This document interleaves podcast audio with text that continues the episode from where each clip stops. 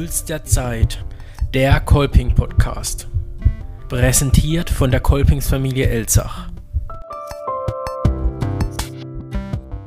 Es ist der erste Montag im Monat. Es ist Zeit für eine neue Folge von Puls der Zeit, der Kolping Podcast. Und ich begrüße euch alle wieder recht herzlich zu einer neuen Ausgabe von Puls der Zeit, der Kolping Podcast, mit der Ausgabe im Monat Mai 2021. So langsam wird es Frühling, wird es wärmer draußen und man macht sich Gedanken, wohin man in Urlaub fährt. Je nachdem, wie es im Sommer aussieht mit Urlaub machen, wie die Lage draußen ist, wohin man reisen kann.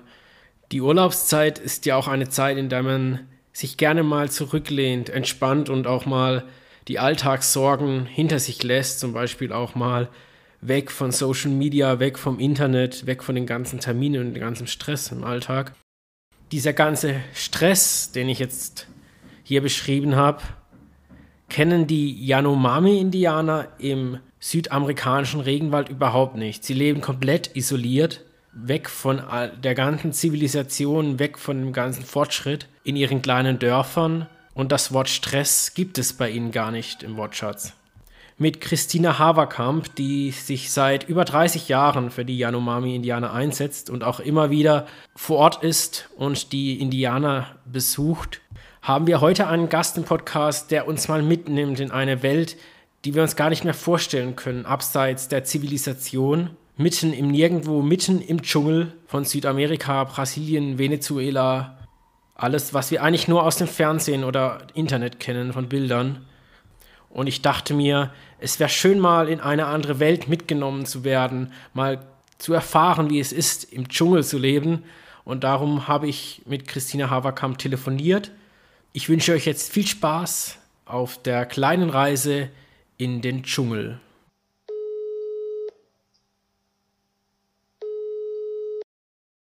Herzlich willkommen, Christina Haverkamp, bei uns im Podcast. Es freut mich, dass Sie sich Zeit genommen haben und Grüße in den Norden der Republik. Ja, äh, ich wohne ja hier in der Nähe von Kiel in einer Wohngemeinschaft. Ja, und grüße Sie auch ganz herzlich. Wie ich äh, in der Einführung schon erzählt habe, setzen Sie sich schon seit über 30 Jahren für die Yanomami, die Yanomami Indianer, so ist mhm. richtig, ein. Genau. Wenn Sie uns vielleicht kurz einen ähm, Steckbrief über diese Indianer geben könnten, damit wir uns vorstellen können, ähm, um wen es da genau geht. Ja, äh, die Yanomami-Indianer sind eines der letzten noch ursprünglich lebenden Indianer, indigenen Völker in Brasilien, im brasilianischen Amazonasgebiet und in Venezuela im Orinoco-Gebiet. Und ich habe sie vor über 30 Jahren kennengelernt, als dort Goldsucher eindrangen und mit den Goldsuchern natürlich auch viele eingeschleppte Krankheiten. Und die Yanomami leben in Runddörfern, äh, sehr tief im Urwald. Es gibt Dörfer, die in Randgebieten sich befinden. Äh, es gibt Dörfer, die sich weiter im Urwald befinden. Und es gibt auch Yanomami-Dörfer, die sehr isoliert leben, wo vielleicht noch nie ein weißer Mensch gewesen ist. Wie viel gibt es denn äh, noch von diesen ähm, Yanomami Indianern? Ja, man kann, man kann äh, die Yanomami und die Dörfer nur schätzen. Ähm, es gab da noch keine genaue Zählung. Ähm, in Brasilien, auf brasilianischer Seite, äh, schätzt man 25.000 Yanomami und in Venezuela mh, vielleicht auch so viel oder knapp 20.000. Okay. Ähm, wie können wir uns die Yanomami-Indianer denn vorstellen vom Aussehen her? Also wie sind sie gekleidet? Tragen sie Schmuck? Ja, also ähm, in den isoliert lebenden Dörfern oder dort, äh, wo selten ähm, Weiße hinkommen oder wo die Yanomami noch sehr ursprünglich leben, also nur im Lendenschutz. Äh, sie gehen mit Pfeil und Bogen auf die Jagd. Sie leben in Runddörfern schlafen in Hängematten, leben von ihren Plantagen, das heißt äh, Bananen pflanzen sie an, Maniok und ja, jagen und fischen. Also äh, sie ernähren sich quasi von dem Urwald. Gut, in dieser Podcast-Folge möchte ich ein bisschen auf das Leben im Dschungel eingehen, wie es ähm, dort so die Lebensweise ist. Sie haben ja selbst schon dort gewohnt, wenn ich mich richtig informiert habe. Ja, ich bin seit über 30 Jahren, äh, bin ich jedes Jahr mindestens drei bis fünf Monate bei den Yanomami-Indianern, lebe dort, arbeite mit ihnen. Also jetzt in den letzten Jahren äh, bauen wir dort gemeinsam Krankenstationen auf und Schulen. Also deshalb kenne ich die Yanomami sehr gut, weil ich nicht dort, nicht nur dort lebe, sondern auch mit ihnen arbeite. Dann wäre es jetzt schön, wenn Sie uns einfach mal mitnehmen auf die Reise in so ein Dorf, wie dort gelebt wird, wie der Alltag aussieht, wenn Sie uns da mal vielleicht kurz mitnehmen könnten, wie wir uns das vorstellen können, wie die Yanomami-Indianer im Urwald leben. Ja, erstmal muss man sich die Weite vorstellen. Äh, der Urwald ist äh, dort in dem Gebiet noch sehr groß, sehr weit. Äh, je nachdem, welche Dörfer ich besuche, äh, fahre ich entweder äh, mit dem Kanu dort rein oder mit dem Buschflugzeug, meistens aber auch noch ein, zwei Tage zu Fuß. Also das sind sehr, sehr weite Strecken. In Venezuela gibt es Dörfer, die so isoliert leben, wo man nur mit einem Hubschrauber äh, reinfliegen kann. Das ist schon mal ja, sehr spannend, auch nicht ganz ungefährlich. Dann die Yanomami-Indianer, äh, was sie so prägt, ist, dass sie äh, gemeinschaftlich alles machen. Das heißt, sie leben quasi in dem Runddorf gemeinsam. Äh, die Familien haben äh, ein, eine Feuerstelle und drumherum ihre Hängematten und ja, gehen morgens zum Fluss und baden sich dort gemeinsam. Dann gibt es etwas Frühstück. Ja, und es gibt auch Arbeitsteilung. Das heißt, die Frauen machen überwiegend die Arbeiten auf den Plantagen und die Männer gehen auf Jagd oder äh, Fischen. Und die Yanomami müssen nicht so viel arbeiten wie wir. Das heißt, äh, nur das, was sie brauchen, äh, sprich äh, Früchte sammeln, äh, Fleisch oder Fisch äh, jagen und die Plantagen instand halten. Das heißt vier, fünf Stunden am Tag vielleicht. Äh, und sie genießen das Gespräch. Es gibt immer Zeit, sich äh, auszutauschen, sich zu unterhalten die Kinder wachsen auch gemeinsam auf. Also es ist wirklich äh, eine heile Welt, wenn der weiße Mann die Goldsucher dort nicht eindringen würden. Zu diesen ähm, Gefahren oder Bedrohungen zu den Indianern kommen wir später noch in einem Punkt. Ähm, wir sind jetzt hier in Europa, in zivilisierten ähm, Ländern, ähm, können uns das eigentlich gar nicht mehr vorstellen, wie es dort zu leben ist. Wie war das für Sie am Anfang, als Sie dorthin gekommen sind? Ja, das war schon sehr spannend. Ähm, also einmal als Frau wird man ja nicht so als Gefahr äh, angesehen. Ich bin zusammen zunächst mit dem Rüdiger Neberg ähm, dort hingekommen und äh, als Mann sagte der Rüdiger selbst, könnte man ja auch äh, Goldsucher sein. Da sind die äh, Yanomami dann skeptischer. Äh, dann fragen natürlich auch die Yanomami, warum bist du hier, äh, was willst du? Und als ich dann fragte, ja, vielleicht braucht ihr Hilfe, dann kann ich versuchen, euch zu helfen. Und so hat sich das entwickelt, dass sie sagten, ja, wir brauchen medizinische Unterstützung. Und dann habe ich hier in Deutschland äh, Vorträge gehalten, überwiegend an Schulen, um finanzielle Unterstützung zu kriegen und damit finanziere ich die Projekte.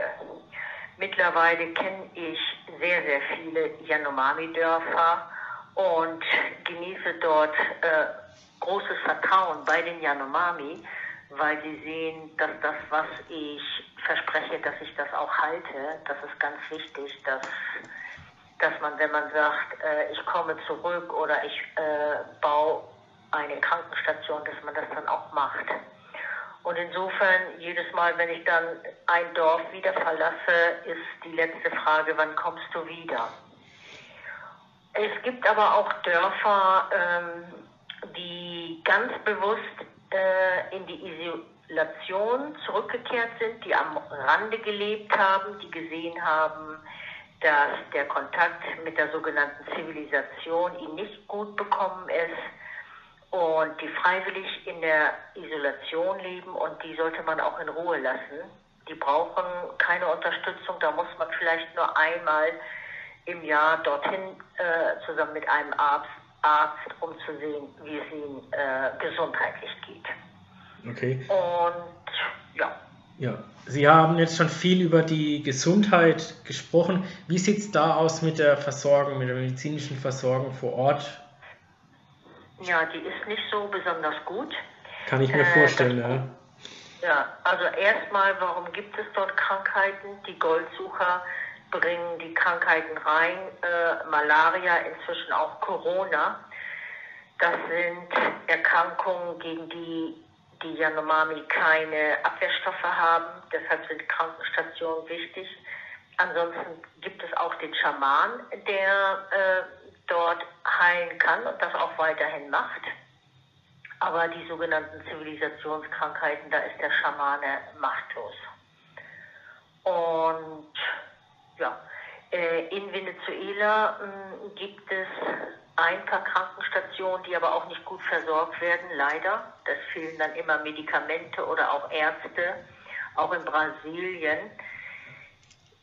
Dort gibt es keine Ärzte, die im Urwaldgebiet arbeiten wollen.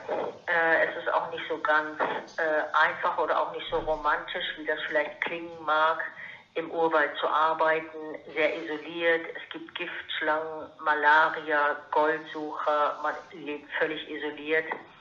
Ähm, es ist schwierig, äh, Personal zu finden, äh, Leute, die Lust haben, dort in so einer Krankenstation, die ja ganz einfach aufgebaut ist, meistens nur aus Holz, dass man dort dann auch wirklich leben und arbeiten möchte. Wie läuft das eigentlich mit der Verständigung? Also die ganzen Geschichten, die Sie jetzt ja, erzählt äh, haben, habe ich mich jetzt gefragt, wie kommuniziert man eigentlich mit, mit den... Ja, inzwischen Indianern? spreche ich auch ein bisschen Yanomami oder kann es verstehen, aber es gibt äh, auch einige Yanomami-Dörfer, wo, wo die Yanomami Portugiesisch, also Brasilianisch mhm. sprechen. Das spreche ich fließend, weil ich eben auch in Brasilien Vorträge halte. Also die Kommunikation ist kein Problem. Okay. Haben Sie denn vielleicht noch eine Anekdote oder eine kleine Geschichte für uns, ähm, was Sie so bisher erlebt haben oder ein prägendes Ereignis? Jetzt so ein prägendes, also ähm, vielleicht diese Floßfahrt, die mhm. ich zusammen mit dem Rüdiger Neberg gemacht habe, 1992 als über 50.000 Goldsucher ins Yanomami-Gebiet äh, eindrangen, haben wir äh, 1992 auch äh, als Gegenaktion zu den Jubiläumsfeiern der sogenannten Entdeckung äh, Amerikas eine Floßfahrt gemacht. Wir sind auf einem selbstgebauten Bambusfloß über den Atlantik gesegelt, um auf die Indianerrechte aufmerksam zu machen in 50 Tagen. Das war schon eine sehr abenteuerliche, auch keine äh, ungefährliche Aktion von Dakar nach Brasilien. Und die Fahrt haben wir dann noch fortgesetzt durch die Karibik bis nach Washington zum Weißen Haus und hatten unsere Botschaft aufs Segel geschrieben. 500 Jahre Amerika gleich 500 Jahre Völkermord, Landrechte für alle Indianer, Nord und Süd, rettet die Yanomami und den Regenwald sofort. Das stand in großen Buchstaben auf unserem Segel. Ja, und das war ja mit den ganzen äh, Tagen und Stürmen äh, bis Hurricane in der Karibik, äh, das war eine sehr abenteuerliche Reise. Ähm, die ganzen Berichte jetzt über die, die Lebensform und die Lebensweise der Indianer dort, ähm, kann man sich schon so orientieren an auch die Bilder, die man so in den, den Dschungelfilmen sieht, oder? Mit den äh, ja, Floßen und den Dörfern und den ja, Eingeborenen, wie sie da so abgebildet werden. Ja, also die Yanomami ähm, sind ein sehr einfaches, um nicht zu sagen primitives Volk. Ähm, ich schätze das sehr, weil sie nicht dieses Fortschrittsdenken haben wie wir.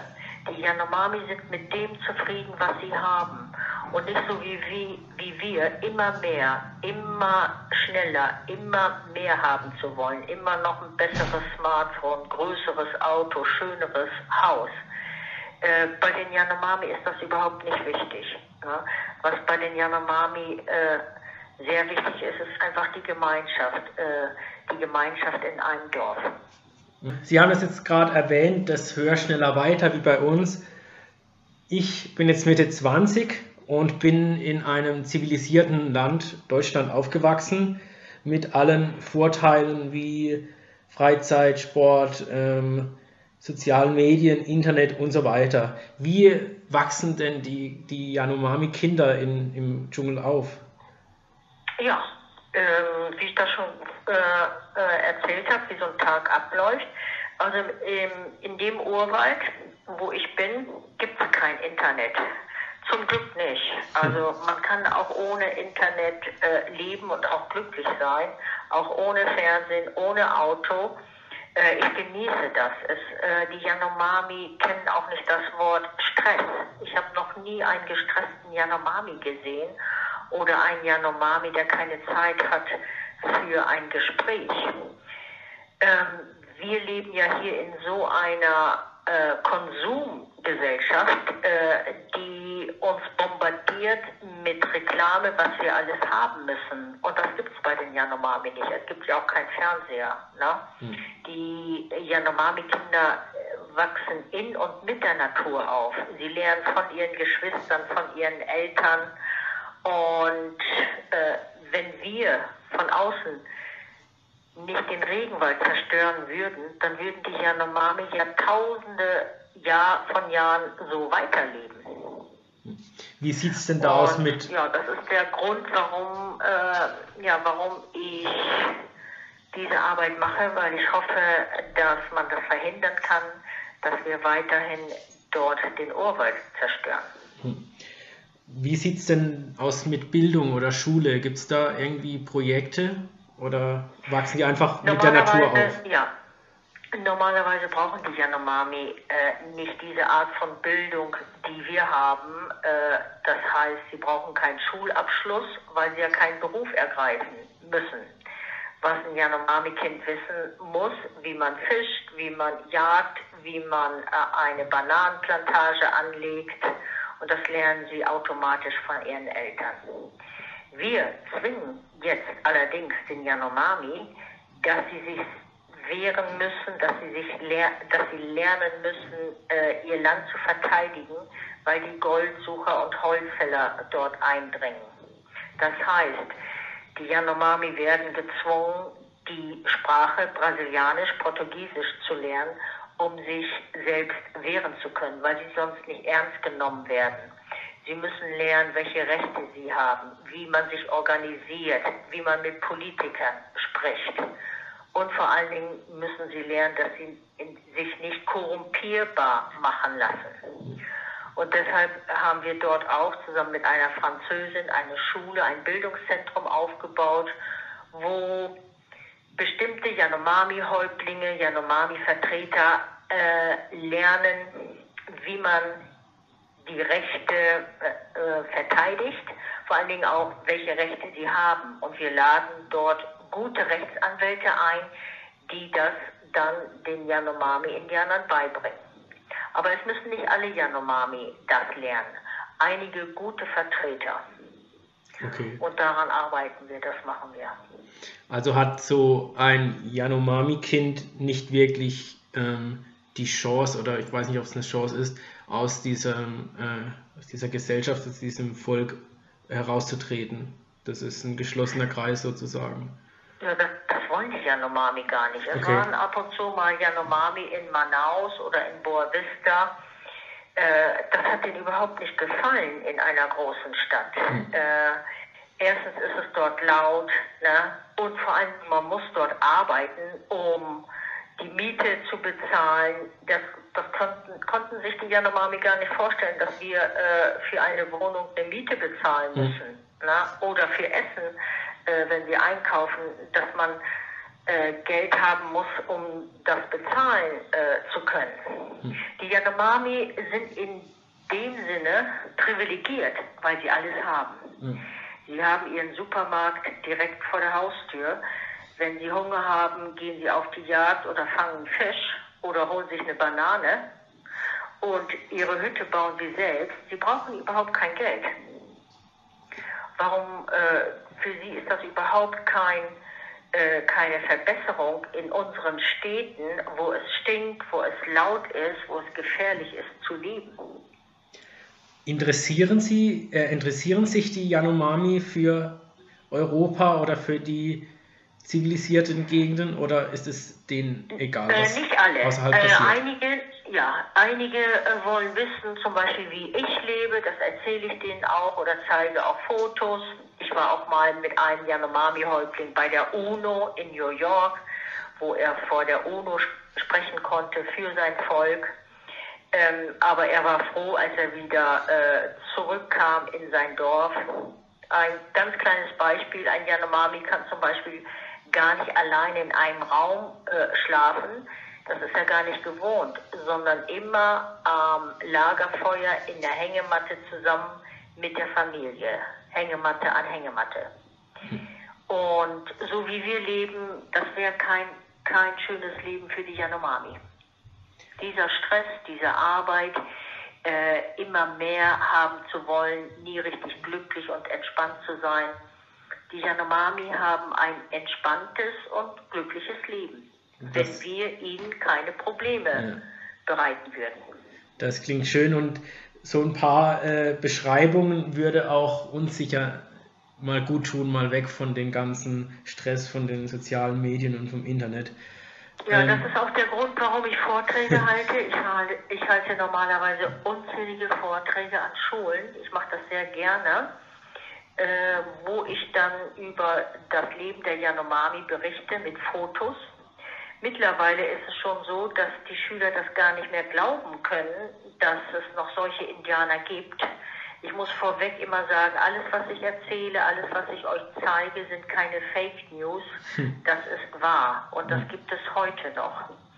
Und dann sind die Schüler sehr interessiert und mucksmäuschenstill und dann überdenken sie auch ihre eigene Situation na, und äh, stellen fest, dass man nicht alles braucht, was man äh, vielleicht haben möchte. Das lernen wir ja jetzt auch in der Pandemie kennen. Na? Wir können nicht im Augenblick alles einkaufen, vielleicht noch per Online, aber wir stellen auch fest, dass man nicht immer alles braucht. Ne? Mhm. Und bei den Yanomami ist, ist das auch so. Vielleicht auch zwangsläufig. Ne? aber sie sind mit dem zufrieden, äh, was sie dort haben. Das ist schön. Das hoffe ich auch, dass wir, wie Sie auch gesagt haben, vielleicht auch ein bisschen begünstigt durch die Pandemie mal lernen, ähm, was wichtig im Leben ist und ähm, dass man nicht immer ja. alles haben muss und so fort. Genau. Wir sind ja von Kolping, das heißt, ähm, dieser Podcast ähm, geht es auch um den Glauben und um die Religion. Wie ist es bei den ja. Yanomami? Ja, ich habe sehr viel in dieser Zeit auch mit Missionaren zusammengearbeitet, überwiegend mit den Salesianern, die auch meine Arbeit unterstützt haben. Es gibt solche und solche Missionare. Die Yanomami, das muss man wissen, haben ihren eigenen Glauben. Es ist eine Naturreligion und sie haben äh, verschiedene Götter. Der höchste Gott heißt Oman. Und ein Yanomami-Häuptling sagte mal zu mir, Christina, wir müssen nicht missioniert werden. Wir haben unsere eigene Religion und kommen damit gut klar. Und wir hoffen, dass das auch respektiert wird. Die Salesianer haben das inzwischen auch verstanden und respektieren die Kultur und auch die Religion der Yanomami. Das heißt, sie wollen nicht die Yanomami missionieren, sondern Sie stärken ihre Kultur und äh, setzen sich auch für das Überleben der Yanomami und ihrer Kultur ein. Es gibt aber auch leider Missionare, die New Tribes Mission, die sehr fanatisch äh, missionieren wollen, die Bibel auf Yanomami übersetzen und sehr penetrant und sehr dominant da versuchen, die Yanomami zu missionieren. Also kann man sagen, und damit kommen wir auch schon zum nächsten Gesprächsthema, nämlich der Bedrohung äh, dieser indigenen Völker im Regenwald, dass der Glaube auch eine Art Bedrohung darstellt für die Yanomami. Weil man Welcher? Das, also zum Beispiel jetzt die Missionare, die, ähm, die den Glauben aufzwingen wollen. Das ähm, ist ja schon. Äh, nein, die Yanomami, äh, die meisten Yanomami sind da selbstbewusst genug und okay. nehmen nicht den, den Glauben an. Ne? Äh, in, in, Venezuela sind die New Tribes Mission zum Beispiel verboten. Das hat der Chavez äh, zum Glück noch erreicht, ähm, dass die das Land verlassen mussten. In Brasilien noch nicht. Ne? Da gibt es noch die New Tribes Mission. Aber die Yanomami, die sind ja nicht dumm. Die wissen mhm. ganz genau, was sie wollen und was sie nicht wollen. Ne? Ähm, die größere Problem.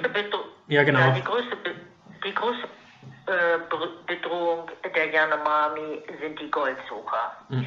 Weil durch die Goldsucharbeiten, äh, das Gold befindet sich ja in der Erde, es werden die Bäume, äh, der Wald wird gerodet und mit der Goldgewinnung wird Quecksilber eingesetzt und dadurch werden die Flüsse, die Erde vergiftet und es entstehen Sümpfe und in diesen Sümpfen gibt es die gefährliche Malaria-Mücke und dadurch äh, sind viele Yanomami äh, auch an Malaria erkrankt.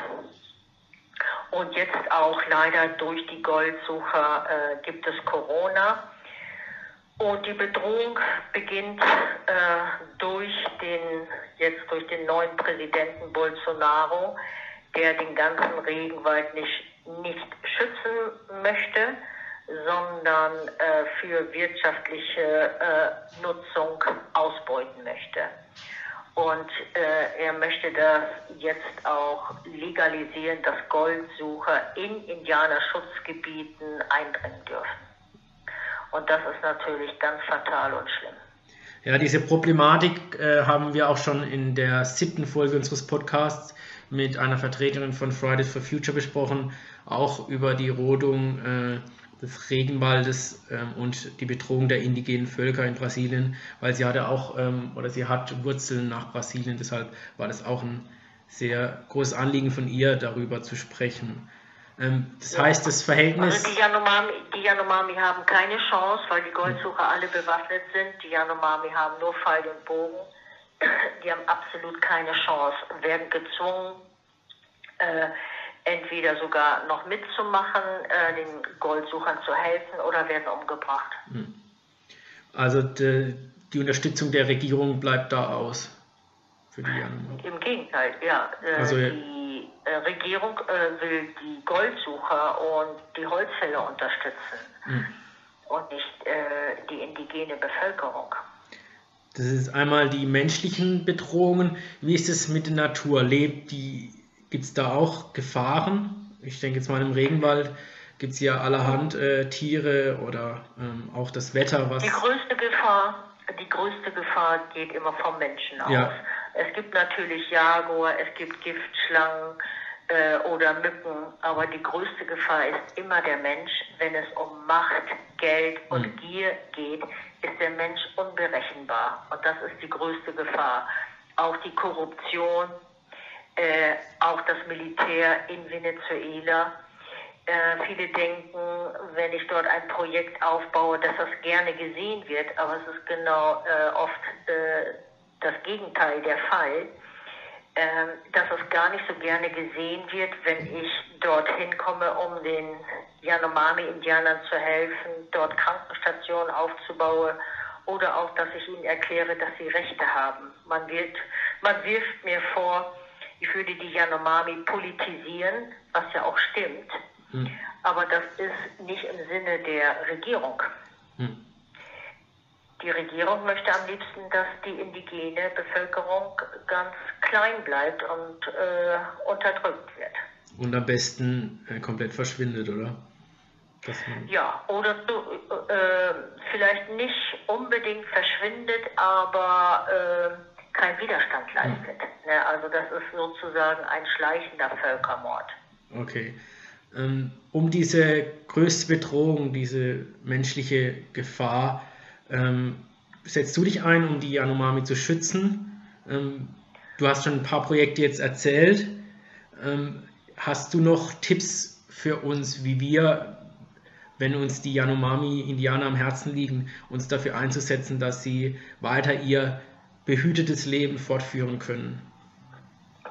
Ja, also das Wichtigste ist äh, immer, das machen wir jetzt gerade, dass, dass man äh, informiert wird, dass man sich informieren lässt, dass man sich weiter informiert. Wir haben, ich habe einen äh, Yanomami-Hilfeverein gegründet, der heißt auch so Yanomami-Hilfe. Wir haben auch eine Homepage, da kann man alles nochmal nachlesen, da sieht man auch Bilder von den Projekten, von den Yanomami. Dann natürlich, wenn konkrete Hilfsprojekte anstehen, bin ich immer froh, wenn ich Unterstützung bekomme. Äh, wir haben für die Yanomami ein Spendenkonto eingerichtet. Aber das meiste Geld kriege ich eigentlich zusammen, indem ich Vorträge halte an Schulen, wo die Schüler drei Euro für den Vortrag zahlen. Leider ist es im Augenblick durch Corona nicht möglich. Äh, ja, da bin ich ein bisschen traurig, mhm. dass dass ich das im Augenblick nicht machen kann, aber ich hoffe, dass es vielleicht im Sommer äh, wieder möglich ist. Also wenn man mich einlädt an Schulen, komme ich gerne und halte dann einen spannenden Vortrag über die Yanomami. Dann hoffe ich, dass wir mit dieser Podcast-Folge auch äh, einige sensibilisieren konnten und vielleicht gibt es auch den einen oder anderen, der sich dafür interessiert und auch mal auf die Internetseite geht. Die kann ich auch empfehlen. Da kann man sich auch nochmal eine Übersicht verschaffen, ähm, mit Bildern und Videomaterial, genau. Sehr empfehlenswert und dann hoffe ich, dass Ihr Projekt auch trotz Corona ähm, weiterhin ähm, erfolgreich bleibt oder wird. Ja, ganz kurz, mein nächstes ja. Projekt wird sein, äh, ich möchte die zweite Krankenstation in Papillou renovieren. Also wir haben insgesamt dort drei Krankenstationen und drei Schulen aufgebaut. Und hin und wieder müssen eben auch die Schulen oder die Krankenstationen renoviert werden. Deshalb bin ich dabei und mache auch ein bisschen Werbung für diese Unterstützung der Renovierung der Krankenstation. Und ja, ich hoffe, dass ich äh, nach dem Sommer dann dieses Projekt durchführen kann. Was ganz wichtig ist bei meiner Arbeit, dass die Yanomami äh, mithelfen, sogar auch mithelfen müssen. Das ist ja ihre Krankenstation. Ja, und bisher hat das alles wunderbar geklappt. Sehr gut. Also nochmal www.janomami-hilfe.de. Da gibt es alles ja. weitere zur Unterstützung dieser Völker. Ja, prima. Genau, perfekt. Jetzt sind wir auch schon am Ende unserer Folge angekommen. Ich möchte ähm, mit Ihnen noch einen kleinen Zukunftsblick wagen. Was denken Sie, wie sieht die Perspektive dieser indigenen Völker aus? haben diese Völker noch Zukunft auf diesem ja, globalisierten ich, ich bin ja Planeten? Ein, äh, ich bin ja ein optimistischer Mensch, das muss man auch sein, wenn man für Menschenrechte sich einsetzt. Ähm, allerdings ähm, hört diese Arbeit nie auf. Wenn man sich für Menschenrechte einsetzt, wird man nie arbeitslos und man muss auch so eine Steh-auf-Männchen-Mentalität haben äh, es gibt immer wieder Rückschläge. Wir hatten das fast geschafft, dass alle Goldsucher äh, rausgeholt wurden. Und jetzt durch den neuen Präsidenten strömen wieder Goldsucher rein. Im Grunde genommen fängt die Arbeit wieder von vorne an. Ja, aber man darf nicht aufgeben. Ähm, es muss immer weitergehen und ich bin zuversichtlich, weil mehr und mehr jetzt auch die Yanomami sich selbst organisiert haben es gibt inzwischen drei eigene Yanomami-Organisationen. Es gibt den Davi Kopenauer äh, von der Yanomami-Organisation Hutukara, der im vorletzten Jahr zusammen mit Greta Thunberg den alternativen Nobelpreis in Stockholm bekommen hat. Äh, große Anerkennung für seine Arbeit, auch für unsere Arbeit letztendlich. Also es hört nie auf, diesen politischen Druck auf die Politiker zu machen, auch die Unterstützung jetzt hier mit diesem Podcast, äh, Druck zu machen, internationalen Druck, damit das nicht so weiterläuft, dass die nächsten Goldsucher auch wieder herausgeholt werden. Ja, dann hoffe ich, dass wir ähm, doch mit diesen optimistischen Gedanken auch die Zukunft dann sich so gestaltet. Am Ende des Podcasts gibt es immer noch eine kleine Kategorie, die heißt Wünsch dir was. Und dann haben Sie jetzt noch einen Wunsch frei, und zwar, was Sie sich für unsere westliche Welt wünschen, was Sie so von den Yanomami, von, von deren Lebensweise äh, kennen, was wir bei uns. Also was wir von den Yanomami genau. übernehmen können. Genau, so. Ja, auf, äh, auf jeden Fall das gemeinschaftliche Denken, das Teilen, also zum Beispiel, seitdem ich die Yanomami kenne, auch die Kinder, äh, die Kinder teilen immer, sie geben immer ab. Ich habe noch nie ein Kind gehört, das sagt, das ist meins. Also die Kinder äh, lernen von, von klein auf an zu teilen. Ähm, und das könnten wir von den Yanomami lernen, zu teilen, nicht dieses Fortschrittsdenken zu haben, dass mehr und schneller und größer besser ist, ne, dass wir mit dem einfachen Ding zufriedener werden. Äh, das würde ich mir wünschen, dass das einfache Leben äh, sehr schön sein kann und nicht, dass wir uns äh, unnötig in Stress und damit auch in Krankheiten reinbringen. Dann hoffe ich mal, dass dieser Wunsch in Erfüllung geht. Das ist jetzt auch ein Wunsch, wo jeder an sich selbst arbeiten kann, um diesen Wunsch für sie zu erfüllen. Das ist ganz einfach. Das ist ganz einfach. Ja. Das ist überhaupt nicht anstrengend. Äh, anstrengend ist umgekehrt das weiter mitzumachen, was äh, uns die Konsumgesellschaft äh, äh jeden Tag äh, vormacht. Es ist viel äh, einfacher, das nicht mitzumachen. Genau. Und damit ähm, wären wir jetzt am Ende. Ich bedanke mich recht herzlich bei Ihnen für Ihre Zeit und dass Sie hier im Podcast zu Gast waren und für diesen doch sehr spannenden Einblick in eine andere Welt, würde ich jetzt mal sagen. Und ja. Ja, ich möchte noch ganz kurz sagen, ähm, dass ich sehr dankbar äh, bin, dass ich so ein Yanomami-Volk äh, kennenlernen durfte, dass ich die Möglichkeit hatte, denen bislang auch helfen zu können, dass ich auch dankbar bin zu sehen, äh, in welcher Lebensform sie leben. Also ich bin dafür sehr dankbar und ja, freue mich, wenn ich das auch wieder bald den Schülern oder Studenten hier in Deutschland mitteilen kann. Das hoffe ich auch, denn dann ist auch die Zeit für uns wieder etwas erträglicher, wenn man endlich mal wieder raus kann. Gut, dann ja. wünsche ich Ihnen alles Gute äh, mit ihren Projekten und auch den Yanomami-Indianern. Und nochmals vielen Dank. Ja, ich bedanke mich auch und wünsche Ihnen auch weiterhin mit dem Podcast äh, große Aufmerksamkeit. Und das war's wieder mit einer neuen Ausgabe von Puls der Zeit, mit der elften Ausgabe. Wir hören uns dann wieder in einem Monat, nämlich im Juni genauer gesagt am 7. Juni 2021. Und ich kann nur so viel verraten. Es wird eine besondere Folge werden, denn so viel kann ich verraten. Es ist das Ende eines Podcast-Jahres mit der zwölften Folge von Puls der Zeit nächsten Monat. Falls euch diese Folge mit Christina Haverkamp gefallen hat und euch das Thema interessiert, dann hört doch mal in die Folge mit Anna von der Fridays for Future Bewegung aus Freiburg rein. Die Politik muss da an den großen Schrauben drehen.